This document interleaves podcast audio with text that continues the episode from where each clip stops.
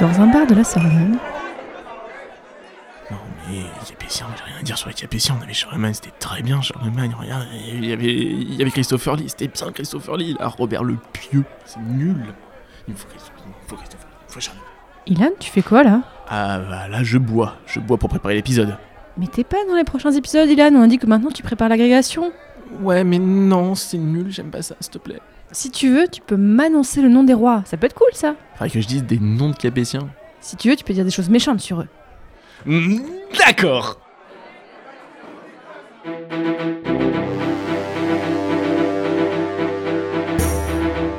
qu'il est difficile d'être le roi de la France. Tu serais pas un petit peu royal? Tu serais pas de sang royal? Chef Non, chef Nom de Dieu, qu'est-ce qui- qu'est-ce que c'est que ce bordel? Un royaume sans héritier, c'est la porte ouverte aux fratricides et aux assassinats de couloir Mais je suis la reine Bienvenue à toutes et à tous dans le sixième épisode de Super Joute Royale, le format du podcast Passion médiéviste qui classe les rois de France siècle par siècle. Je m'appelle Fanny Cohen-Moreau et aujourd'hui nous allons vous parler des rois du XIe siècle. Et je dis on parce que comme d'habitude, je ne suis pas seule. Autour de la table, j'ai bien sûr Justine. Salut. Doctorante à Paris 1. On a Guillaume, Bien le bonjour. qui est docteur en histoire médiévale, s'il vous plaît. Et comme vous l'avez entendu dans l'introduction de cet épisode, Ilan n'est pas avec nous pour cet épisode car il passe l'agrégation d'histoire. On pense fort à lui et d'ailleurs à tous les agrégatifs. Bon courage. Et non pour le remplacer, non, pardon, pour lui succéder. Nous accueillons aujourd'hui un petit nouveau. Bonjour Hugo. Bonjour. Hugo, j'espère que les autres t'ont bien accueilli. Oui, ça va. Pour l'instant, je ne suis pas euh, scalpé, donc euh, j'estime que j'ai encore toute légitimité à parler. Hugo, tu es doctorant et depuis septembre 2019, tu as commencé une thèse sur, attention, une hydro-histoire de la naissance des communes italiennes dans la plaine du Pô, 9e, 12e siècle, soit direction d'un certain Patrick Boucheron, c'est ça? C'est ça. Alors, petite question. Hugo, euh, pour voir si tu as bien écouté les épisodes précédents, c'est qui ton roi mérovingien préféré et pourquoi C'est dégueulasse parce qu'en plus, je les ai écoutés les épisodes, mais euh, le problème avec les Mérovingiens, c'est que comme c'est n'importe quoi, euh, ils font tous, ils sont, ils ont tous les mêmes noms et ils font tous la même chose, c'est-à-dire rien. Donc du coup, j'ai un peu tendance à les confondre. Mhm. Tu es Euh, capable de m'en citer un? Oui. Clovis. Non. sincèrement, euh, sincèrement, j'en sais rien. J'ai écouté les épisodes, ça m'a fait beaucoup rigoler, mais j'avoue que les Mérovingiens m'ont pas plus marqué que ça. Euh, Notamment parce que euh, moi, dans ce que j'étudie, les Mérovingiens, ils sont très très loin et c'est un truc qui me, qui me parle pas du tout. Mais, mais, du, coup, mais du coup, en vrai, je, je, sais pas. J'avoue qu'il y a peu de, peu de rois mérovingiens qui m'ont marqué particulièrement. Bon, les autres, ce bisutage, il n'est pas très bien réussi, on est d'accord. hein Grave. Je suis très déçue. Ah ah, on va voir alors. Donc petit rappel sur le fonctionnement de notre classement.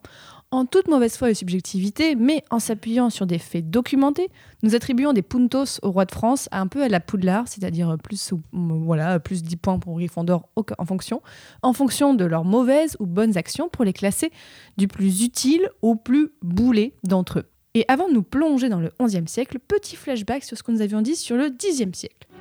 Pendant très longtemps, les historiens se sont dit au Xe siècle, il se passe rien. On, on a enfin un carolingien qui contrôle les vikings. Je vous massacre, restez ici bande de chrétiens. Tout commence très bien et après, ça tourne mal. Comment on dépose un roi? Avec un plaid. Mais en fait ce qui se passe c'est que... Quoi? Ouais, comme ça c'est tout doux.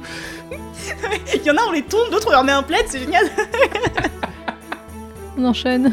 Aristo abandonné, Aristo révolté. Construit des châteaux, il va taper, il construit des châteaux, il va taper. De toute façon, si vous cherchez un truc que savent faire les Capétiens, c'est distribuer du pognon pour se maintenir au pouvoir. Mauvaise foi. Mauvaise dynastie. Dans l'épisode précédent, donc, nous avions changé de dynastie au grand désespoir d'Ilan. C'est pour ça qu'il vient même plus d'ailleurs. Et nous sommes passés des Carolingiens aux Capétiens. Et au contraire des épisodes où on enchaînait les rois rapidement parce qu'il y en avait des dizaines à chaque fois, vous allez voir aujourd'hui, nous n'en avons que quatre rois. Et encore, on a dû forcer pour mettre le quatrième, n'est-ce pas? Donc nous allons rentrer dans beaucoup plus profondément dans le contexte général, parler des reines, de ce qui se passe dans le royaume, le tout toujours avec plein de mauvaises foi, je vous rassure. Donc pour commencer, Justine, est-ce que tu peux nous en dire un petit peu plus sur ce qui va se passer au XIe siècle? Alors, le XIe siècle, c'est un peu la continuité du Xe, vous allez me dire oui, c'est logique, mais aussi en termes politiques, c'est-à-dire que globalement, c'est euh, le bordel. C'est vraiment la période principale de la féodalité, avec une faiblesse globale des rois, de tous les rois qu'on va voir face aux seigneurs euh, locaux. C'est la période de développement et d'expansion de la chevalerie et de la théorisation de quelque chose qui est bien connu parce qu'on enseigne aussi à l'école, des trois ordres, euh, des trois ordres de la société. Donc les oratores, les bellatores et les laboratores, c'est-à-dire ceux qui prient, les clercs et les moines, ceux qui combattent, les nobles, et ceux qui travaillent, c'est-à-dire 90 à 95% de la population. Ces trois ordres sont théorisés par Adalbéron de Lan, hein, l'évêque de Lan, pour euh, le roi Robert le Pieux à la fin des années 1020. Donc c'est vraiment la, période de création de, euh, cette idéologie qui est une des plus connues euh, du Moyen Âge aujourd'hui. C'est la période aussi de grand développement au plan religieux des ordres monastiques, notamment de Cluny, Cluny qui a été fondé au début du Xe siècle mais qui prend son essor au XIe. À la fin du siècle, on a plus de 800 établissements rattachés à Cluny, ce qui est énorme. Et les contemporains ont vraiment l'impression que le christianisme se consolide. Le chroniqueur Raoul Labert parle d'un blanc manteau d'église qui recouvrerait, euh, qui recouvrerait toute l'Europe. Au plan religieux, toujours, parce que c'est vraiment euh, une, des, une des périodes importantes pour, euh, pour l'histoire de l'Église, c'est le grand temps de la réforme grégorienne. Alors la réforme grégorienne, qu'est-ce que c'est? C'est une, une période de renforcement intense de la papauté à partir du milieu du XIe siècle. Euh, la réforme grégorienne tire son nom de Grégoire VII, même si euh, d'autres papes l'avaient déjà initié auparavant. Ça prend toute l'Europe, hein. c'est pas uniquement la France, mais c'est très important en France aussi. C'est une période, en gros, où l'Église tente de s'imposer et tente d'imposer le pouvoir spirituel, donc son pouvoir à elle, euh, au-dessus du pouvoir temporel et des pouvoirs laïques. Ce qui crée tout un tas de, querelles avec les rois et notamment avec l'empereur. C'est ce qu'on appelle la querelle des investitures, où disons que le, pape euh, et le- et l'empereur euh, passent leur temps à s'engueuler euh, pendant euh, une bonne cinquantaine d'années.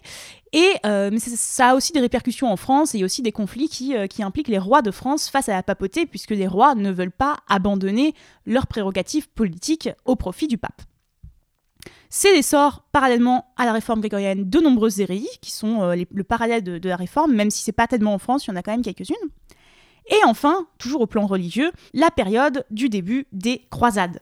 Ah, enfin, on y tout arrive. à la fin, tout à la fin, c'est vraiment à partir de 1095 avec Urbain II qui prêche euh, la croisade à Vézelay, euh, ce qui aboutit à la prise de Jérusalem en 1099. C'est une période d'expansion de l'Occident qui, euh, qui va euh, littéralement presque coloniser en fait des morceaux de l'autre bout de la Méditerranée et importer son modèle social et politique en créant des royaumes à Jérusalem et dans les principautés autour. Au plan politique, donc, puisque c'est ce qui nous intéresse finalement ici, c'est la période aussi euh, où Guillaume le Conquérant, en 1066, qui- du Guillaume le Conquérant et duc de Normandie, se barre avec des morceaux de la France pour les emmener en Angleterre, et euh, ce qui va poser tout un tas de problèmes aussi au roi, euh, au roi franc puis français, euh, en gros sur toute la fin du Moyen Âge, pour, pour faire simple. Et pour ceux qui nous intéressent, les fameux Capétiens, je cite Florian Mazel, donc c'est forcément vrai. Les premiers Capétiens innovent peu jusqu'à Henri Ier. Ils font peu de choses, ils continuent ce que font les Carolingiens. C'est-à-dire, ils font des choses bien finalement. les premiers Capétiens sont mal connus. Claude Govard parle de rois sans visage. Ce sont vraiment des rois qui apparaissent assez peu dans la documentation et qui ont des portraits qui sont globalement très orientés par l'Église, qui, qui les définit euh, en, en fonction de la réforme grégorienne et de tout ce que j'ai dit auparavant de, de la- du renforcement des normes de l'Église. Donc voilà, ça c'est pour un contexte assez large sur ce siècle absolument foisonnant. Donc aujourd'hui, votre boulot, ça va être de donner un visage à ces rois, c'est ça? Waouh, c'est beau. Ouais. Et on va commencer avec le premier roi. De 996 à 1031, Robert de Le Pieux. Comme vient de le dire Iliane, on commence euh, cet épisode avec Robert II le Pieux. Qu'est-ce qu'on a à me dire sur Robert II le Pieux? Est-ce que c'est plutôt quelqu'un de bien, quelqu'un de pas bien? On en est où? Alors, en fait, c'est un personnage qui est euh, malgré tout relativement bien connu et qui est assez ambigu, on va le voir. Euh, notamment son surnom, le pieux, qui lui a été donné postérieurement, qui euh, ne reflète pas forcément son, comportement, on va dire, vis-à-vis de l'Église. Mais déjà, pour commencer, ce qu'on peut dire, c'est qu'il est dans la continuité d'une tradition politique qui est nécessaire à la, reli- à la religion, qui est nécessaire à la dynastie capétienne pour s'imposer progressivement. Donc il est associé au trône le 25 décembre, donc à Noël 987, au moment Mm. de euh, la montée sur le trône de son père, comme euh, une euh, donc comme une sorte de pérennité de la dynastie. Et en fait, le couronnement des fils, à partir de Robert de Lepieux, va continuer en gros jusqu'à la fin du XIIe siècle, on va le voir. Et euh, ça relève aussi du fait que les rois capétiens sont faibles à Ah. cette époque-là. Faible Euh, dans quel sens Parce qu'en fait, alors le roi, on en a parlé en introduction, il y a différents types de rois. On a les suzerains et les souverains. Donc le souverain, c'est le maître incontesté entre guillemets du, du territoire. Le suzerain, c'est juste le chef des barons. Et lui, c'est typiquement le chef des barons qui a un tout petit territoire, mais il a juste en fait un titre un peu pompeux qui le place au-dessus des autres. Le seul problème, c'est que l'ensemble des grands princes de l'époque sont beaucoup plus puissants à la fois euh, financièrement, militairement et au niveau politique. Et à cette époque-là, c'est quoi à peu près la taille du royaume de France euh, Euh, donc en fait, les possessions du roi des Francs, puisqu'il n'est pas encore roi de France à cette époque-là, s'étendent en gros euh, Paris, Orléans et un peu au nord de Paris vers Reims. si Ah veux. ouais, donc vraiment pas grand-chose à cette époque-là. Je me permets juste de comparer avec l'empire de Charlemagne qui couvrait l'intégralité de l'Europe. Donc ok, même si Ilan n'est pas là, c'est toi qui le remplace en termes de forceuse carolingienne, c'est ça? Ah non, mais de forceuse du haut Moyen-Âge. Là, pour moi, nous sommes passés dans des siècles obscurs du Moyen-Âge, vraiment après l'an 1000, point de salut. Ce qui fait que Robert II le Pieux, là, je sais toujours pas, est-ce que je lui donne ou je lui enlève des points? Revenons à notre débat. Moi, je lui mettrais des points parce que c'est un roi faible, effectivement, qui a besoin des grands princes en fait pour pouvoir régner et imposer sa politique. Et justement, il a cette intelligence de se reposer derrière le prince le plus puissant du nord du royaume à cette époque-là, à savoir Richard II, le duc de Normandie. Attends, donc je lui mets des points pour intelligence, là, Robert II Bah, en fait, c'est c'est surtout intelligence avec l'ennemi. C'est Ah. surtout euh, pour, euh, on va dire, diplomatie qui est quand même assez intelligente de se mettre entre guillemets sous la protection d'un de ses propres vassals Mhm. pour assurer la pérennité de son pouvoir. Donc je mets plus 10 pour diplomatie, ça vous va les autres? Non? Non, parce que derrière, même s'il s'appuie sur, euh, sur le duc de Normandie, il se fait bolosser par d'autres de ses vassaux. Ah notamment par Eudes de Blois, qui est un des gars les plus puissants du royaume. Euh, Les Lombards lui ont proposé euh, la couronne d'Italie. Enfin, c'est vraiment quelqu'un qui cherche à étendre ses terres, qui est conscient de son pouvoir, de, sa légitimité, etc. Et en fait, euh, dans les années 1020, il y a un conflit entre Eudes et Robert II, parce que Eudes de Blois possède déjà Tours, Blois et Chartres, donc plutôt au sud-ouest de Paris, quand il hérite de Troyes. Donc de l'autre côté, et en fait le problème c'est que ça va euh, prendre en tenaille le domaine royal, donc le Mhm. roi peut pas laisser faire ça, et il essaye de, euh, de prendre le comté de Champagne à Eudes. Il essaye de, ce qu'on a- de prononcer ce qu'on appelle la commise du fief, c'est-à-dire de lui confisquer le fief. Mhm. Et en fait, ça marche pas, parce que Eudes est tellement puissant qu'il décide de finalement pas se présenter au plaid, qui on le rappelle n'est toujours pas une couette toute douce, mais une assemblée. Euh, il décide de pas se, se présenter au plaid qui, qui va être condamné, il vient pas, et finalement, à la fin, le roi est obligé de céder et il ne peut pas prononcer la commise du fief. Et Eudes reste euh, finalement presque plus puissant que le roi. Donc ça montre en fait que le roi est toujours obligé de, de négocier, d'aller dans la diplomatie, et, et en fait, il peine à imposer son, autorité à ses vassaux. Ouais, donc là, on n'a pas de points pour diplomatie. Oui, Ah. Hugo? Bah, après, en termes de diplomatie, euh, moi je trouve qu'il est euh, quand même pas si mauvais dans le sens où, même s'il y a des petits conflits avec ses vassaux, on voit qu'il a, enfin des petits, gros conflits avec ses vassaux, on voit qu'il a quand même essayé justement de, euh, de s'associer à eux d'une part, euh, notamment avec euh, son premier mariage, enfin avec son mariage avec euh, Berthe de Bourgogne, donc où il a justement essayé de s'allier avec le, avec justement la famille de, de Blois, donc du coup on voit qu'il a quand même conscience de, de, de l'importance de ses, de ses vassaux. Et puis, au-delà de ses vassaux, il a quand même un, un bon, un bon conseiller, qui est même un bon maître plutôt qu'un un conseiller, qui est quand même Gerbert d'Aurillac. Qui va, Gerbert d'Aurillac, mon Dieu. Et ouais, comme quoi, euh, il y a des gens bien qui viennent d'Aurillac. C'était gratuit. Et euh, qui, euh, qui va devenir euh, pape par la suite sous le nom de Sylvestre II, qui est un pape quand même hyper, hyper stylé, hyper puissant et un savant très, très réputé de son époque et donc du 11e. Et donc là, on voit que même si du côté des vassaux et du côté des gens qui sont censés lui obéir politiquement, c'est pas forcément ça, il initie quand même une, une grande tradition chez les Capétiens qui va être d'aller chercher du soutien du côté de l'Église euh, parce qu'il peut pas l'avoir du côté des, des l'aristocrate laïque. Et moi, je trouve que pour ça, c'est déjà assez malin. Alors oui, mais alors pour cet épisode, j'ai fait un petit peu des recherches. Attention, il y a quand même, j'ai quand même vu qu'il s'est fait excommunier par un pape. Alors non, Donc, alors non, alors que l'excommunication n'est pas encore euh, prononcée. Et c'est pour ça que j'ai. Tu as cru que j'ai hésité. Parce qu'en fait, le, le mariage avec euh, Berthe de Bourgogne, en soi, le move est assez intéressant. La manière dont ça se passe. Voilà, et les conséquences que ça a, c'est pour ça que je disais en introduction de, de Robert Lepieux que son, surnom ne colle pas tout à fait avec la réalité. Parce que, euh, en effet, il, euh, donc comme tu dis, il s'éprend de euh, Berthe de Bourgogne.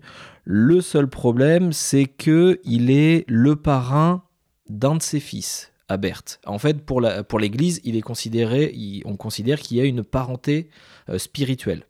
Donc, qui dit parenté dit consanguinité euh, spirituelle, et donc c'est pas possible comme mariage. Et donc, le pape, au concile de Pavie, prononce donc l'excommunication. Il y a des négociations qui se mettent en place, et la seule manière pour Robert II le Pieux de ne pas être excommunié, c'est de répudier Berthe, justement. Donc en fait, il n'est pas tout à fait excommunié puisqu'il euh, il accède aux requêtes du pape. Ah non, mais en termes de mariage, euh, il essaye, mais il est quand même pas très fort. C'est-à-dire qu'il a trois épouses, dont deux qui répudient. Oui, là, là effectivement. euh, Mais globalement, c'est en ça que c'est un vrai capétien. Il tente, il tente des trucs. Contrairement aux mérovingiens qui, bon, ne rataient, enfin, ne rataient rien puisqu'ils tentaient plus rien, mais il tente des trucs, mais ça marche pas. Mais moi, je, je pense qu'on peut lui donner euh, des points pour, euh, pour, pour la tentative, des points pour l'effort. Après, on peut aussi lui en retirer parce que euh, c'est quand même un. vous voulez que je lui donne des points pour tentative? Vous êtes sérieux? Voilà, après on se foutait de la gueule de mes mérovingiens, mais finalement on est mérovingiens. hein. Alors si ça peut te convaincre, je vais parler d'une tentative qui aboutit à un succès. Oui. C'est-à-dire que à partir de l'année 1002, il réclame en fait son héritage sur le duché de Bourgogne. Ouais. Est-ce qu'il y arrive? Oui. Il y a- Ah, alors, il met enfin. 10 ans. Il met 10 ans à obtenir le duché de Bourgogne, mais à partir de cette date, le duché de Bourgogne restera en permanence une possession du royaume de France. Allez, on va lui donner plus 20 pour Duché de Bourgogne. Ça Et en va? plus, il le donne à son fils aîné Henri, Oui. et le duché de Bourgogne deviendra une sorte de d'héritage logique du fils qui serait prêtera à régner. Parce qu'à l'époque, on n'appelle pas ça un dauphin, puisque le royaume de France n'a pas encore la possession du Dauphiné, mais c'est l'héritage du prince aîné. Donc là, Robert Delepieux, on en est à plus 20. Je dois vous rappeler que. Encore, bon, un- encore 10 points, il a atteint Clovis. hein. que- Alors vraiment, je pense qu'on n'a pas assez insisté sur la manière dont il traite ses femmes. Ah, allez, Oui. vas-y, Justine. Point misogynie, ça ne va pas fait. du tout. Il épouse une première femme en 988, qu'il répudie l'année proche- l'année d'après, tout en gardant euh, la dot. Et on peut répudier comme ça sa femme au Moyen-Âge, pas de souci Alors à cette époque-là, euh, encore à peu près. Après, ça devient de plus en plus compliqué et en fait, euh, en gros, jusqu'au 12e, 13e, à peu près. Mais vraiment, à partir de 1215, c'est plus possible du tout. Mais là, à la fin du 10e siècle, on peut encore s'arranger. Puis de toute façon, euh, tout le monde s'en fout. Donc. bon.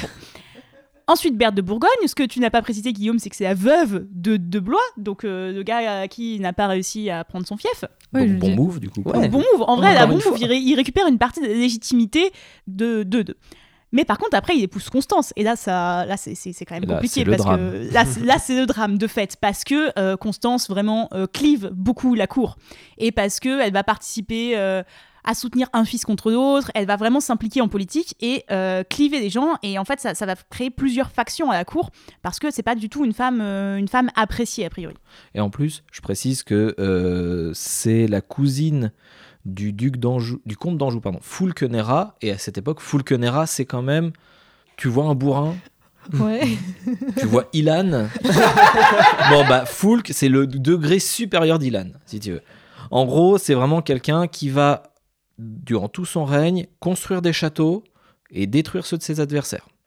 ouais. Il ne passe son temps en gros qu'à ça, qu'à faire la guerre, qu'à détruire, à prendre possession. Il fait Mhm. aussi des pèlerinages pour expier tout ça et après quand il revient il recommence. C'est vraiment un mec qui a tout compris au Moyen Âge, c'est-à-dire je pêche, je vais à Jérusalem, je m'excuse et je recommence. Fulknera, c'est moi je l'aime bien. C'est dommage qu'on parle que des rois, mais il est, il est très gentil. Oui. Fulk, Fulk, il est sympa quand même. Et alors, euh, je précise aussi que la réputation de Constance, en fait, est quand même un petit peu à nuancer parce que le seul auteur, ou l'un des seuls auteurs qui en parle, c'est Raoul Glaber, qui est un moine qui vit en Bourgogne, qui n'est jamais sorti de sa Bourgogne natale, en gros, et qui relate un peu comme le journal Voici, les rumeurs qu'il a lues, qu'il a entendues, mais qu'il n'a jamais vérifiées finalement.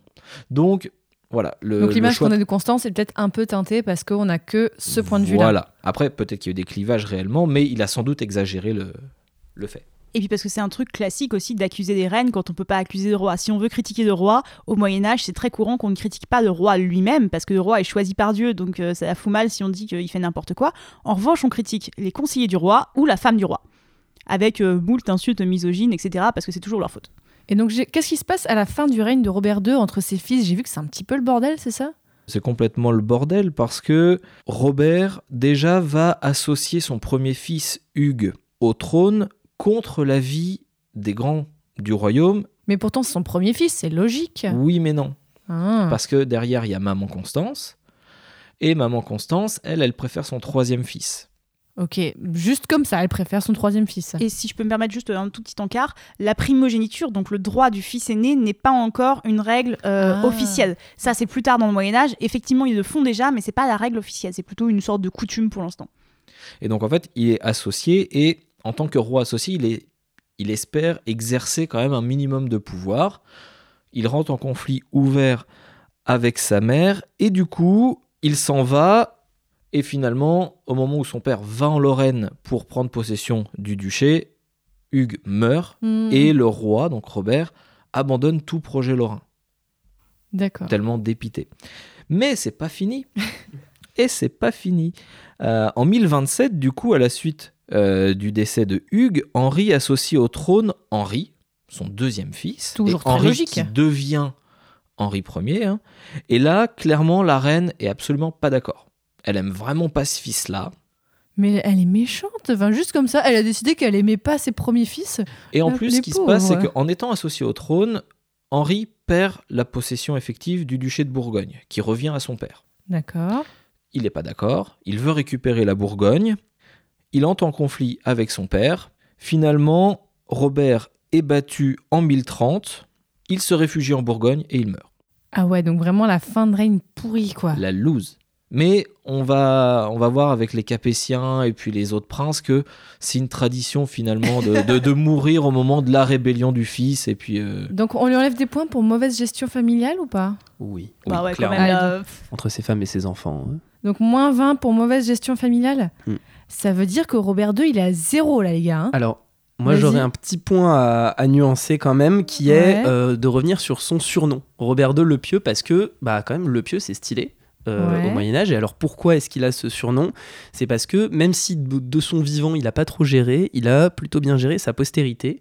C'est-à-dire que, euh, comme on le disait tout à l'heure, il a réussi quand même à se faire, euh, bon malgré quelques tentatives d'excommunication, il a réussi quand même à se faire plutôt bien voir par, euh, une partie du clergé, par une partie de l'Église. Et donc, euh, il réussit à se faire faire une belle euh, biographie post-mortem par Elgo de Fleury, qui le présente comme un roi qui fait des miracles, un roi pieux, un roi bon. Et donc, euh, là, je pense qu'on peut dire que euh, c'est quand même un, un- plutôt un beau move parce que euh, encore aujourd'hui, on, se souvient, de- enfin, on se souvient, il est euh, rentré comme étant euh, un roi euh, pieux, un roi bon, alors que concrètement dans sa vie, euh, il n'a pas fait grand-chose pour, euh, pour le mériter. C'est ce que disait Justine il y a quelques épisodes. Faut toujours avoir un bon biographe de compagnie, c'est ça? Eh bah ouais. C'est ça. Donc allez, Il a plus, tout copié sur Charlemagne. plus 10 parce- Enfin, il s'est fait une, faire une bonne biographie. Donc là, Robert de Lepieux, on va vraiment finir à juste 10 points pour lui Alors, un petit fun fact, quand même. Ouais. Elgo de Fleury finit assassiné par des hommes de Fulkenera, le cousin de Constance. Et à ce moment-là, Robert décide de rompre le mariage avec Constance. Oui. Mais selon un moine dans- d'une abbaye dans lequel s'est réfugiée la reine, elle aurait eu une visite d'un saint qui lui aurait dit que non, elle resterait reine et qu'elle aurait euh, des enfants. Et bah, du coup, elle reste reine et elle a des enfants. D'accord. Donc en fait, il veut rompre, mais il rompt pas. Ok, allez, donc pour 30 ans de règne, 10 points. pour Robert de on a donc 10 points. On a des mérovingiens qui ont eu plus de points en 3 ans. Et je signale qu'on a eu des carolingiens qui ont eu moins de points aussi. Et surtout, là, ça va pas aller en s'arrangeant avec le prochain. hein. De 1017 à 1025, Hugues. Encore un Hugues. sans la cape. Donc là, oui, on a déjà un petit peu parlé de Hugues. Techniquement, c'est un roi, vu qu'il a été euh, consacré euh, s- Roi associé. ouais. roi associé avec son père. Mais il n'a pas duré très longtemps, mais on va quand même parler de Hugues. Oui, Justine. Alors en fait, cette histoire de roi associé, c'est un truc que font tous les Capétiens jusqu'à Philippe Auguste, donc jusqu'à la fin du XIIe siècle. C'est que comme ils ont bien compris qu'au Xe siècle, il y avait eu une alternance entre Capétiens, Carolingiens et qu'on pouvait se faire piquer le trône assez facilement, ce que font les rois quand ils se font sacrer, c'est qu'ils font sacrer après eux, donc tout de suite après eux ou euh, quelques années plus tard euh, en fonction de leur âge, ils font sacrer leur fils, leur fils aîné en général, même si comme je l'ai dit c'est plutôt une coutume qu'une règle officielle. Et ça permet en fait pendant, euh, ça permet d'assurer une continuité du pouvoir, parce que quand le roi meurt, il y a déjà un roi associé depuis plusieurs années, ce qui lui a permis de prendre part au pouvoir, ce qui lui a permis d'avoir d'avoir la pratique du pouvoir, de savoir à peu près ce qu'il fait, et donc de devenir roi à sa suite. Sauf que parfois, eh ben, le roi sacré, il meurt avant, on en a un dans cet épisode et on en aura un euh, un peu plus tard, et ça marche pas tout le temps, et parfois les rois sacrés aimeraient bien que papa décède un peu plus vite. Et je crois que c'est le cas de ce Hugues-là. Donc Hugues, il a né que 3 ans. Et pour compléter ce que disait Justine, le fait d'associer qu'un seul fils, ça permet d'éviter ce qu'on a vu avec les Mérovingiens et les Carolingiens, une division du royaume à la mort du paternel. Ça Donc, évite, oui, qu'entre les fils, Voilà. euh, ils s'entretuent et tout ça. Non, mais oui. Alors là, sur trois ans de règne, est-ce que vous avez quelque chose à me dire? Donc, on a commencé à en parler tout à l'heure. Il a essayé de se révolter contre son père. Qu'est-ce qu'il a fait? Ben, pas grand-chose à part se révolter contre son père globalement. Mais est-ce qu'il avait, il a, est-ce qu'il a réussi à se révolter contre son père? Alors oui, il a réussi dans le sens où après donc le conflit avec Constance, j'en ai parlé, il s'en va de la cour pour monter une sorte de euh, d'expédition militaire contre les possessions paternelles. En fait, il fait comme Lancelot dans, dans Camelot. Il va, il va me faire son truc à part. Mais est-ce qu'il y arrive à Oui, il y arrive à le faire et il y a une, une euh, opération militaire qui est prévue sur les terres paternelles, donc au sud, enfin vers Orléans, tout ça. Bon, le seul problème, c'est que tout est avorté au moment de la mort d'Hugues. Il meurt comment? On sait ou pas? Non. Pas de mort con Non, pas C'est déjà pas mal. Pas, pas lui. pas lui. Il y en a d'autres, mais pas lui. Donc, on lui met quoi? Est-ce qu'on lui met des points parce qu'il a. Enfin, c'était un bon move ou pas de se révolter contre son père? J'arrive pas à comprendre. Ah, en fait, oui, c'est un bon move d'un certain côté, puisqu'il essaye de faire valoir son pouvoir en tant que roi associé. On va le voir dans euh, la suite des événements, mais beaucoup de rois associés, finalement, règnent avant la mort de leur père et ont vraiment un rôle politique important. Lui, il essaye d'initier ce- cette dynamique et c'est quand même une belle tentative. Le seul problème, c'est que derrière, il y a eu Constance, il y avait Robert qui était quand même assez Mhm. avare en distribution de pouvoir. Moi, en soi, pour la tentative, et pour avoir réuni quelques partisans autour de lui, ça vaut quand même peut-être 5 points ou 10 points. On lui donne plus 10 pour bonne crise d'adolescence bien gérée?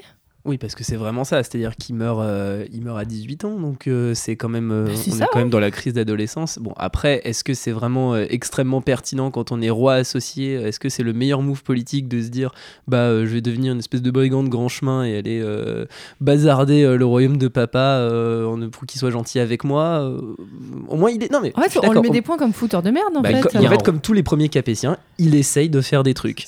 Plus Et a- tard, ça va marcher, mais là, c'est- ça marche pas. Et alors, des révoltes des fils, on l'a déjà vu à l'époque mérovingienne, carolingienne, on en reverra par la suite. Ça marche jamais, en fait. À chaque Jamais, fois, ils se font bolosser par leur père, quand même. Enfin, Il y a un moment, il y a toujours le papa qui arrive et qui dit maintenant tu te calmes et tu rentres à la maison. Et ça marche pas. Sauf à la fin du Moyen-Âge où Louis XI va bolosser son père Charles VII. Mais euh, on en ouais, mais la fin du Moyen-Âge, est-ce vraiment encore du Moyen-Âge on en parlera, on en parlera. Donc là, euh, Hugues, on lui met autant de points que son père en fait, plus 10, c'est tout? Vous êtes sérieux? Moi, je suis pas favorable à mettre plus 10 à un type qui a régné vraiment, enfin, qui a, qui a semi-régné euh, pendant même pas 10 Non ans. mais Hugo, euh. tu es dans Super Jeu Royal. On donne des points aux Mérovingiens parce que juste ils sont pas morts à 15 ans. C'est Donc vrai. tu sais, là, on est, on est gentil, on Moi, est c'est pour gentil. ça que je voulais mettre 5 points. Allez, Ben, 5. Voilà, parce que il a essayé. Bon, il est mort en cours de route, mais euh, voilà. Ok, ben on finit avec Hugues qui a 5 points. De 1031 à 1060. Henri Ier. Mais euh, pas l'autonien, celui qui est nul. Enfin, plus nul que l'antonien. Je sais pas pourquoi, Justine, je savais que ça allait te plaire celle-là. Ah oui, mais alors Henri Ier l'Ottonien n'est pas nul. J'aime beaucoup Henri Ier l'Ottonien. Et Henri Ier, il règne aussi quand même pas mal de temps. Il va régner 30 ans. Donc là, il a des choses à faire, il a, il a, il a fait des choses. Dites- S'il vous plaît, dites-moi, donnez-moi des choses à, à noter, des points à lui Eh enlever ben ou lui non. mettre. Quoi? Le problème, c'est que, euh, à l'inverse de son père et de son fils, il est victime d'un vide documentaire. D'un vide documentaire? C'est-à-dire qu'on a très peu de chroniqueurs, à part Raoul Glaber, comme beaucoup euh, à cette époque-là, euh, peu de personnes en parlent en fait. Donc ce qu'on a, c'est que des bribes de, de pouvoir, des, Oh, des bribes de, de décision. Et on a un historien qui s'appelle Jan Dont qui, qui dit qu'il reste un fantôme pour l'historien. Parce qu'en fait, on n'a pas de charte, ou quasiment pas de charte de lui. Donc pas de document officiel On qu'il a- aurait voilà, fait, de euh, signer. documents euh, qui sortent de la chancellerie, etc. On n'a pas de biographie de lui fait par des médiévistes, à, à l'inverse de Robert Le Pieux, qui a connu une, une biographie en 1999 de Laurent Théis, par exemple, ou de Philippe Ier par la suite. Donc là, Hen- Henri Ier, moi j'ai quand même vu des choses sur lui, donc c'est-à-dire qu'il y a quand même des petites choses à me dire, n'est-ce pas? Moi, je veux bien faire le point euh, Paris Match, euh, Vas-y. politique matrimoniale, parce que j'aime bien ça. Euh, Henri Ier, en fait, a eu une première épouse qui lui a pas donné d'enfant. Bon, ça arrive. Et ensuite, il fait quelque chose d'assez original parce que il épouse, il prend pour seconde épouse Anne de Kiev, Ah ouais. Qui, comme son nom l'indique, vient de Kiev, qui à l'époque est une principauté russe. Et Kiev, c'est vraiment très loin par rapport à la France. Et en fait, ça rompt totalement avec des pratiques habituelles des rois francs, parce qu'on l'a vu, en général, les reines sont issues soit de la dynastie d'à côté, du royaume d'à côté. C'est notamment pas mal le cas au Xe siècle, où on va piquer euh, une princesse, euh, enfin, on va pas piquer, mais on va emprunter une princesse euh, à la famille d'à côté pour consolider son pouvoir. Ou alors à une grande dynastie princière pour renforcer son pouvoir, pour se créer des alliances. Ça marche pas toujours, mais c'est ce qu'on fait en général. Et là, il va chercher une princesse à l'autre bout de l'Europe. On Et en dirait fait, que le mec a joué à Crusader King, mais a dit Allez hop, celle-là, la princesse la plus loin, je vais la choper. Bah, c'est un peu ça. Et en fait, les historiens ça f- enfin, s- s'écharpent depuis des années et des années pour essayer de comprendre pourquoi il allait chercher cette princesse si loin. Et en fait, comme le disait Guillaume, comme on a un vide documentaire, on ne sait pas du tout euh, quelles sont les raisons diplomatiques qui président à ce choix. Mais à la fin, est-ce que c'est un bon move ou pas? Bah, euh, elle lui donne des enfants, et elle introduit le nom euh, Philippe à la cour, donc c'est aussi la question du stock onomastique, voilà, je peux le replacer. Parce que euh, Philippe, c'est pas du tout un nom euh, franc, c'est pas du tout un nom, enfin c'est un nom qui a une racine grecque, donc c'est pas du tout euh, l'habitude d'appeler les gens comme ça. Mais comme euh, Anne de Kiev vient de la principauté russe, qui a eu des alliances avec Byzance, etc., elle a un stock onomastique en partie grec et elle va importer le prénom Philippe. Donc je sais pas si c'est un bon move ou pas, mais c'est original. On donne du coup plus 10 pour sa, pour sa princesse russe euh, plutôt cool Allez, Pour le Allez. dépaysement. Allez, pour le dépaysement. Et en plus, apparemment, grâce à ce mariage-là, il a pu renforcer les relations qu'il avait avec l'empereur du Saint-Empire romain germanique, puisque forcément, il faut passer dans les terres du Saint-Empire.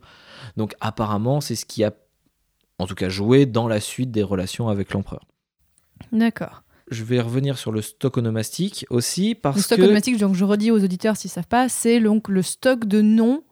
En gros, euh, voilà, c'est pas, c'est pas un petit chapeau où on met des noms, hein. c'est voilà, les noms qu'on pourrait donner dans la famille à chaque fois. Voilà.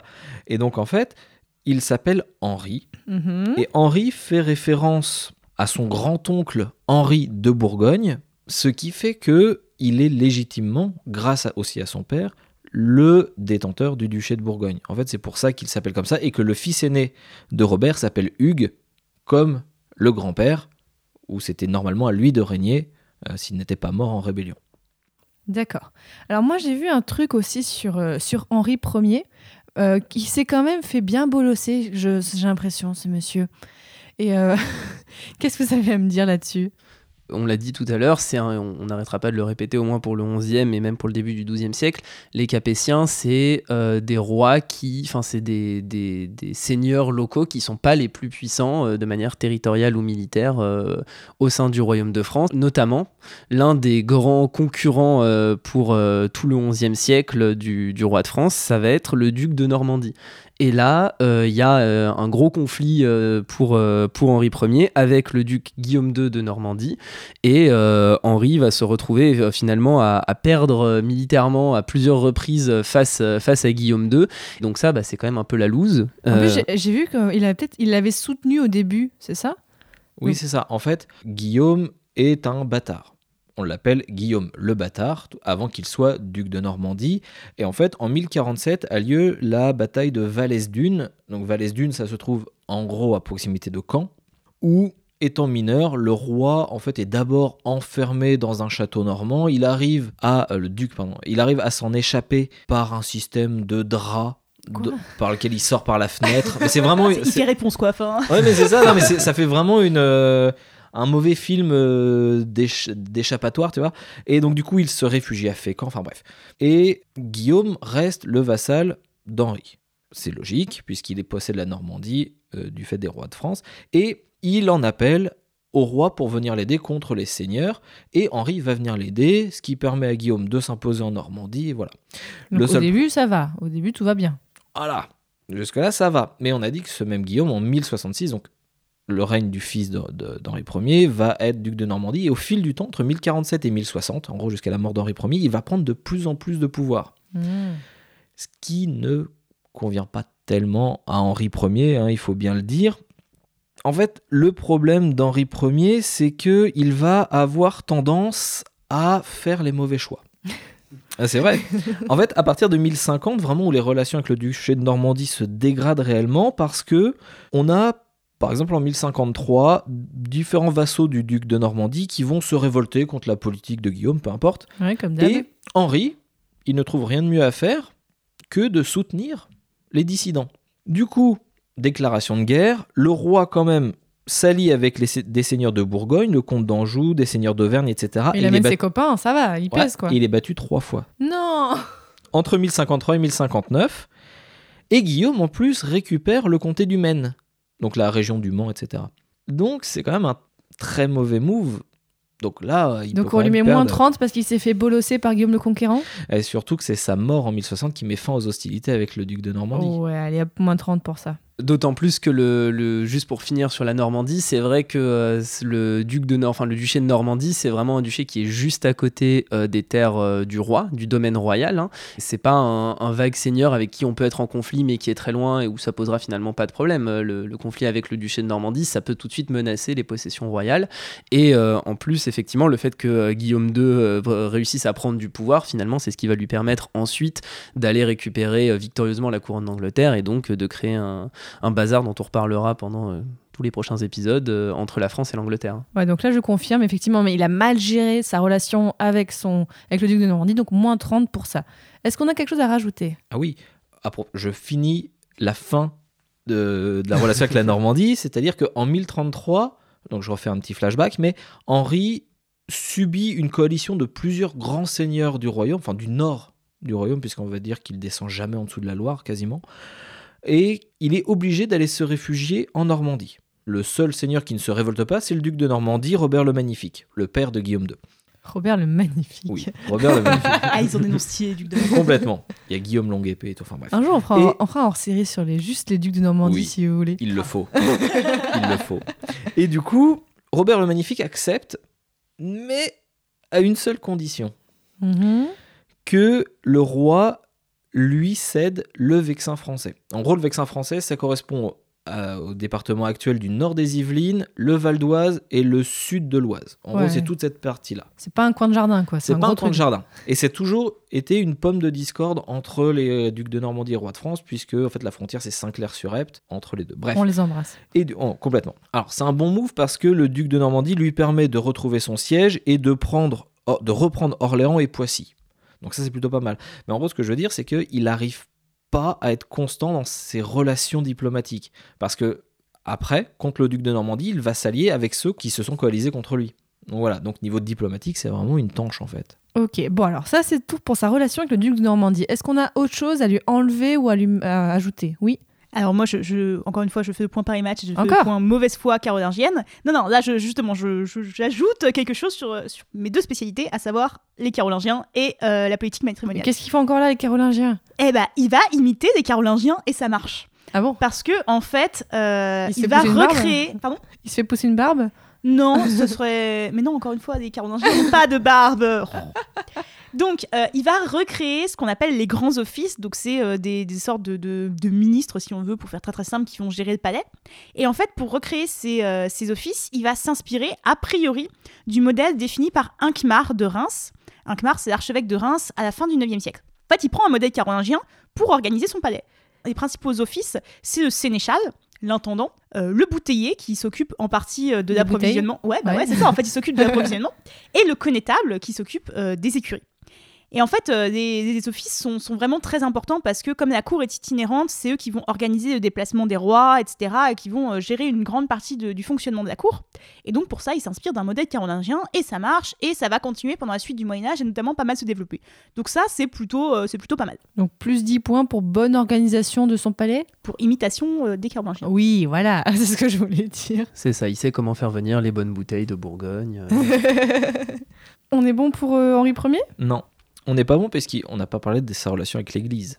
Ah, Parce que l'Église, on en a parlé donc en introduction, enfin c'est Justine qui en a parlé, l'Église se renforce euh, au XIe siècle, se constitue vraiment en, en pouvoir spirituel, et Henri est un peu en bisbille avec l'Église, dans le sens où l'Église a toujours cherché à assujettir le clergé français à ses volontés. Le seul problème, c'est que le roi de France, le roi des Francs, a toujours souhaité que l'Église de France conserve une certaine autonomie.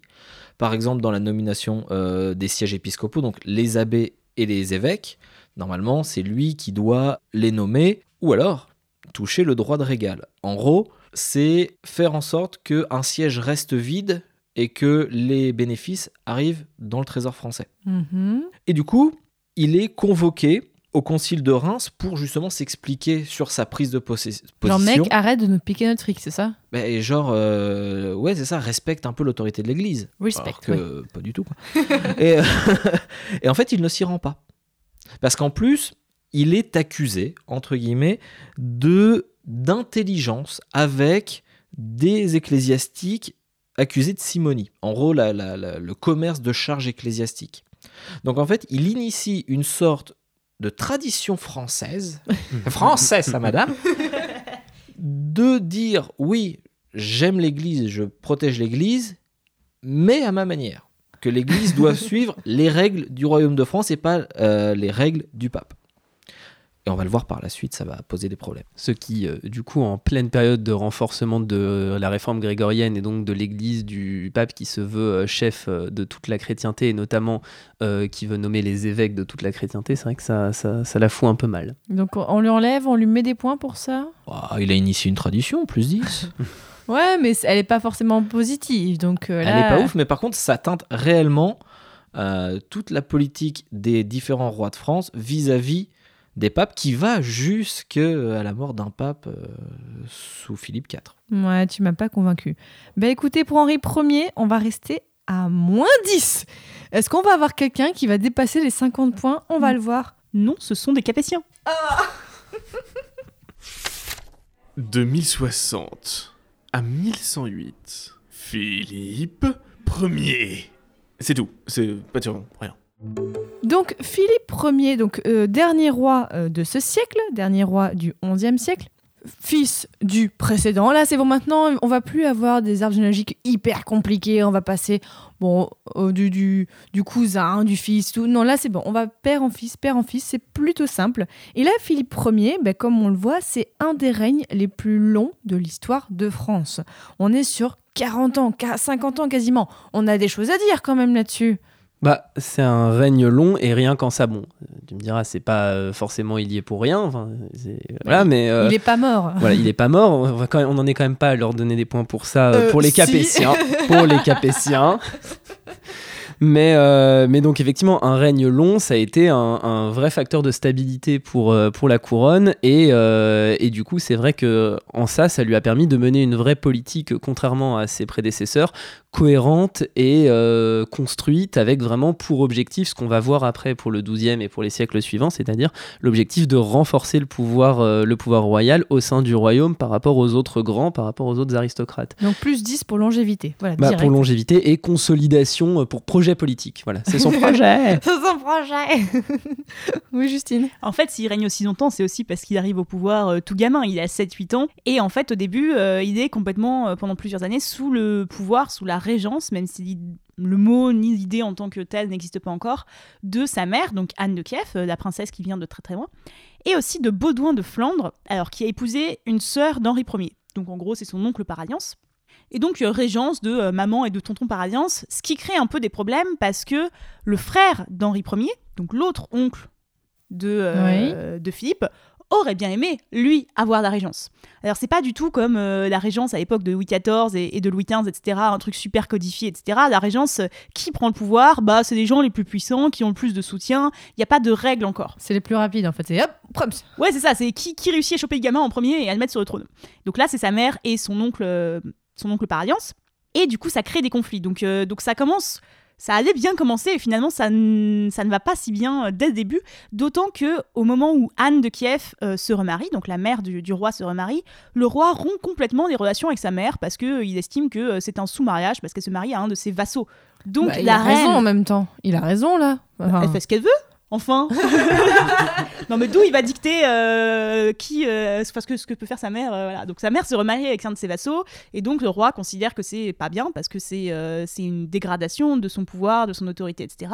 Donc il rompt les relations avec sa mère. Donc c'est dès le début en fait c'est déjà un peu le bordel. Donc moi j'allais mettre des points pour régence de maman, il écoute bien maman, mais comme il envoie bouler maman et qu'en plus ça crée des tensions, j'enlèverais bien 10 points parce que ça commence mal. Ouais, mais il l'envoie bouler, mais en même temps, elle a fait des choses qui lui plaisaient pas. Et en même temps, est-ce que ça amène des conséquences très négatives, cette, euh, ce rejet Alors, pour les conséquences, pas tellement. Ouais, donc tout pas à fait besoin d'enlever des points, par en fait, contre- c'est juste par un contre, ton, ton argument de oui, mais il a fait quelque chose, elle a fait quelque chose qui lui a pas plu. À cette époque, le roi n'est pas tout puissant, donc finalement, ça a quand Ah. même marqué les esprits. Donc, ça vaudrait quand même quelques petits points retirés. D'autant qu'au Moyen Âge, les veuves sont les femmes qui sont les plus indépendantes en fait. À partir du moment où elles ont eu des gamins, euh, où elles ont été mariées, où elles ont assu- assuré en fait ce qui est leur rôle social principal, à savoir le mariage, la procréation, machin, tout ça.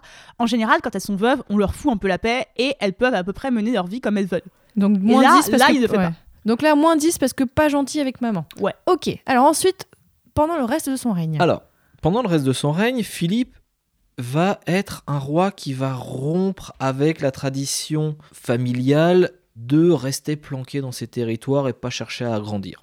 Au contraire, lui, son but, c'est de, de- de renforcer la légitimité royale et de, de, de- de- de doter le royaume d'un espace beaucoup plus vaste. Il est un peu à l'étroit, il dit ah bah maintenant, Ouais, voilà, c'est ça. on entre en conquête, les gars. Alors, en fait, il a assez mal vécu le fait de voir son vassal Guillaume II devenir roi d'Angleterre assez facilement. Complètement. hein. Ça a été une vraie, euh, une vraie marée euh, rouge, du coup, puisqu'ils sont normands. Une vraie marée rouge, une vraie marée nordique. Et du coup, euh, lui, ce qu'il va faire, c'est que il va faire preuve d'intelligence en jouant des dissensions qui vont exister dans les différents domaines. Par exemple, en Anjou, à la mort du comte d'Anjou, il y a deux de ses neveux qui se foutent un peu sur la gueule. Et lui, il va osciller un petit peu entre les deux jusqu'à soutenir un des deux partis qui va lui donner le Gâtinais. Qu'est-ce que c'est donc le Gâtinais C'est une région donc, qui s'étend entre ce qui touche le Loiret, la Seine-et-Marne et l'actuelle Essonne. En Révisez votre géographie avec Super Jeu de Royal. voilà. et en fait, le truc important, c'est pas tellement euh, le Gâtinais en lui. Enfin, le Gâtinais est important, mais ce qui est surtout le plus important, c'est que ça lui ouvre un chemin direct vers les villes les plus importantes de ces États. Par exemple, ça lui fait un chemin entre Paris et Orléans. Parce qu'avant, il y avait des, des territoires qui appartenaient à d'autres seigneurs. Là, ça lui fait un territoire global. on Donc, commence à avoir un- vraiment un territoire Voilà. qui est unifié et plus en tache de léopard comme ça c'est ça, c'est un, c'est un embryon de, de domaine royal, mais au moins, lui, il contribue à faire ça. Toujours dans cette logique de réaffirmer son pouvoir et de détendre le territoire du domaine royal.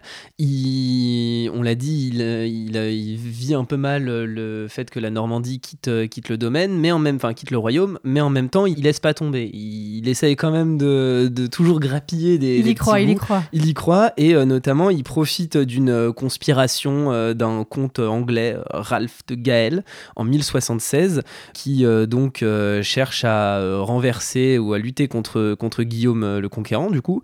Et donc euh, Philippe soutient ce, ce, vassal et il en profite du coup pour euh, reprendre du territoire dans le vexin français dont on parlait tout à l'heure, pour également réaffirmer la frontière donc sur, euh, sur la rivière de l'Epte, qui est donc la frontière qui date du moment où euh, le roi de France avait cédé la Normandie, enfin, euh, du duché aux, Normands. Et, et donc là, il réussit quand même à montrer que c'est pas parce que Guillaume s'est barré qu'il perd toute prétention sur la Normandie. Et c'est vrai que cette frontière de l'Epte et de ce conflit avec la Normandie sur le Vexin, etc., ça va être un, un élément de lutte très important par la suite. Donc, Donc là, on lui met plus 20 parce qu'il a bien réussi à, à gérer son territoire, il a étendu. Non, oui, ça, ça vous va? C'est ça. Allez. Et moi, je lui mettrais peut-être un tout petit peu plus de points, toujours dans ce rapport avec la Normandie, parce que, comme je l'ai dit, il, prof- il profite des dissensions qui vont exister. Par exemple, il va soutenir Robert Courteheuse, Mhm. l'un des fils de Guillaume. Donc Courteheuse en anglo-normand, ça veut dire petite botte. Donc c'est à dire qu'il est pe- de petite taille. Hein, c'est Ok. comme Pépin le Bref. D'accord, Voilà. oui, c'est logique. Et donc, euh, Robert Courteheuse est comte du Maine, et pour le soutenir dans sa révolte contre le paternel, Philippe va lui confier un château dans l'Oise et va profiter pour attaquer et brûler Mantes-la-Jolie. Ah ouais? Et je viens de Mantes-la-Jolie et je suis très triste de cet épisode. Les blessures, mon cœur saigne encore. Non. Et Philippe va continuer de s'opposer à Guillaume. Et ça a plutôt un bon impact puisque Guillaume meurt peu après en 1087. Donc, donc on lui fait- met plus 10 parce qu'il a bien intrigué face à la Normandie. Voilà. Ok. Donc ça veut dire quand même que Philippe Ier, pour l'instant, est à plus 30 Et une fois n'est pas coutume, j'allais rajouter des points à un capétien. Parce que, euh, pour, pour un point anecdotique, mais qui est très important dans l'idéologie royale euh, par la suite, euh, au Moyen-Âge, mais aussi à l'époque moderne et jusqu'à la Révolution, c'est sous Philippe Ier que euh, le rituel de, de soigner les écrouelles, j'explique tout de suite, euh, trouve son origine. Alors qu'est-ce que c'est Euh, les, rois français, enfin francs puis français, sont connus euh, dans la légende populaire pour soigner les écrouelles. Alors euh, c'est des espèces de pustules, voilà, enfin c'est une maladie de peau en fait, les écrouelles. Et depuis euh, cette période-là, donc la fin du 11e, début 12e, les rois euh, seraient capables, en touchant, en fait, c'est euh, la, la phrase qui va avec, c'est le roi te touche, Dieu te guérit. Donc, sous-entendu, enfin, non, mais en termes d'idéologie, c'est extrêmement fort. Ça veut dire que comme le roi est l'envoyé de Dieu sur terre, il est capable de guérir et de faire presque des miracles. Donc, c'est une idéologie qui, qui fait du roi vraiment quelqu'un qui est vraiment au-dessus des lecs. Et en fait, l'origine de, ce, de cette croyance populaire, c'est sous Philippe Ier, puisque en fait, Philippe se serait rendu à Corbeny, donc qui est un lieu où euh, le, saint local, Saint Marcoul, euh, guérissait lui-même les écrouelles. Le saint local guérissait ça, et en fait, Philippe Ier se serait rendu à Corbeny, et il aurait dit, en s'inquiétant, en disant qu'il n'avait pas de fils, etc. Et en fait, l'abbé du, coin aurait conseillé euh, Philippe, qui finalement aurait eu un fils, donc fils miraculeux, évidemment. Et donc, c'est à partir de là que euh, le roi pourrait soigner les écrouelles. Alors le premier à faire du coup c'est le, le fils de, de Philippe, mais c'est parce que Philippe se serait rendu en pèlerinage à Corbeny qu'il aurait bénéficié en fait de l'intercession euh, divine pour soigner les écrouelles. Ouais, je vais bien lui rajouter 10 points pour ça. J'avoue, C'est plutôt classe parce que en fait- c'est un truc qui reste jusqu'à aujourd'hui. Ça reste, et ce qui est original là-dedans, c'est que contrairement à d'autres idéologies euh, royales, parce que la plupart des idéologies royales sont pensées par euh, le clergé, par des grands intellectuels du temps pour renforcer le pouvoir, là c'est vraiment un mythe qui a une origine populaire. Et ça c'est assez original en fait dans, euh, Hmm. dans le Moyen-Âge. Et est-ce qu'on rajoute des points pour le nom du patelin Corbeny On a Ça déjà fait eu. beau. Non, mais ça Ouais, fait beau. Corbeny, soigné. Bon, Ouais, mais ça s'écrit pas pareil, Quand ça même, marche pas. même. ouais. bien, je sais Quand bien. même, quand même. Même si j'adore les Capétiens, je vais devoir lui retirer des points et je vais faire, une fois n'est pas coutume, le point Paris Match. Ah Philippe est marié donc avec euh, une certaine Berthe et en 1092, il décide de la répudier, tradition familiale, et il enlève Bertrade de Montfort. Bertrade de Oui, Montfort. J'ai encore Oh. trouvé des beaux petits noms. qui est en fait la femme ou ex-femme du comte d'Anjou qui s'appelle Foulque, dont le divorce n'est pas prononcé officiellement. Ouais. Mais il décide de l'enlever et fait célébrer son mariage, même si on ne sait pas quel évêque ou archevêque euh, bénit l'union. Il a chopé un mec, dit Tu vois, viens là, marie-nous. bon. Voilà. Donc c'est peut-être l'archevêque de Rouen, l'évêque de Bayeux ou celui de Meaux ou de Senlis. Voilà. C'est c'est très très vague à ce point-là.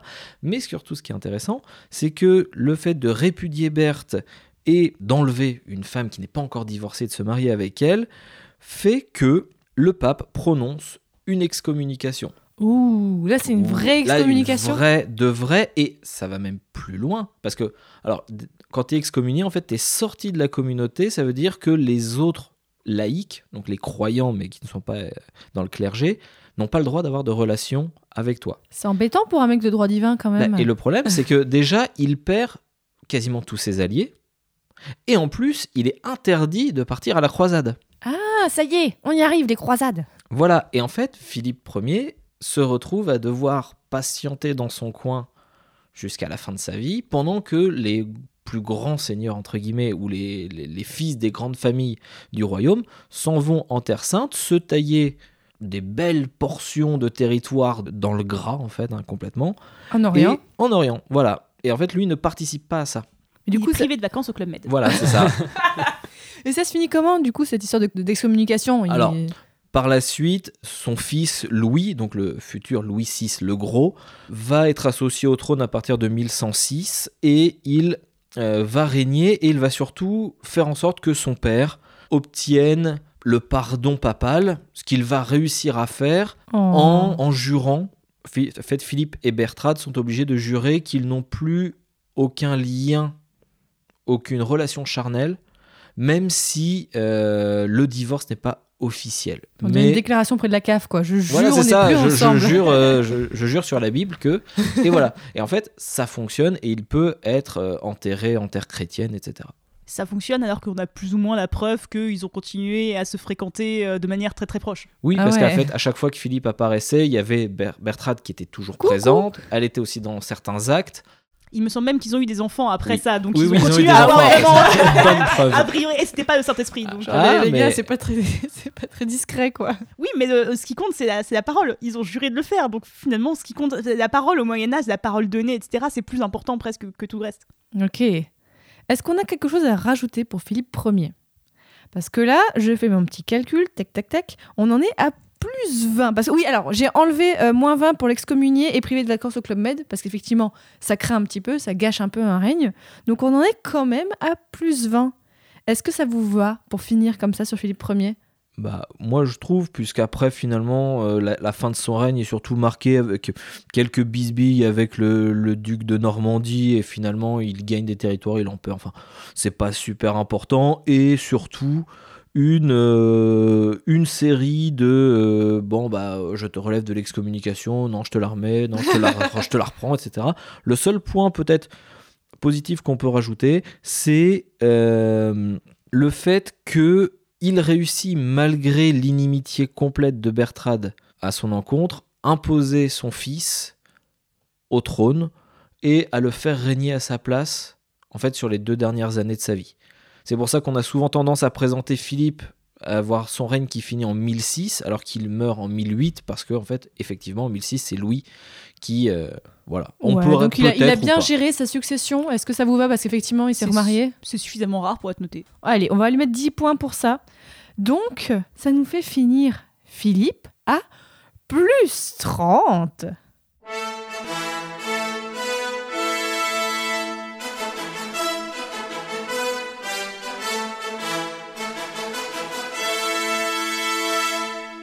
Alors, les résultats finaux de cet épisode. Là, c'est bon, les auditeurs, vous n'êtes pas perdus parce que finalement, on est allé, on a eu très peu de rois. Donc, en number one, eh ben, on a Philippe Ier qui finit premier avec 30 points. Bravo à lui. Donc, on a dit, bah, même s'il n'a pas très bien géré certaines choses, il a quand même une bonne stabilité, il a bien géré sa succession, c'est pas trop le bordel après qu'il soit parti, c'est quand même pas mal. Après, derrière lui, on a ex aequo Henri Ier et Robert de Lepieux. Voilà, le père et le fils. Et comme petit dernier, on a quand même Hugues qui a 5 points. C'est un peu ridicule quand même, les Capétiens, vous m'excuserez. On rappelle que Charlemagne était à 240. Tu veux vraiment que je sente les poids des Mérovingiens, Justine Je Hein vois pas de quoi tu parles. Ouais, voilà. Je n'ai rien à déclarer.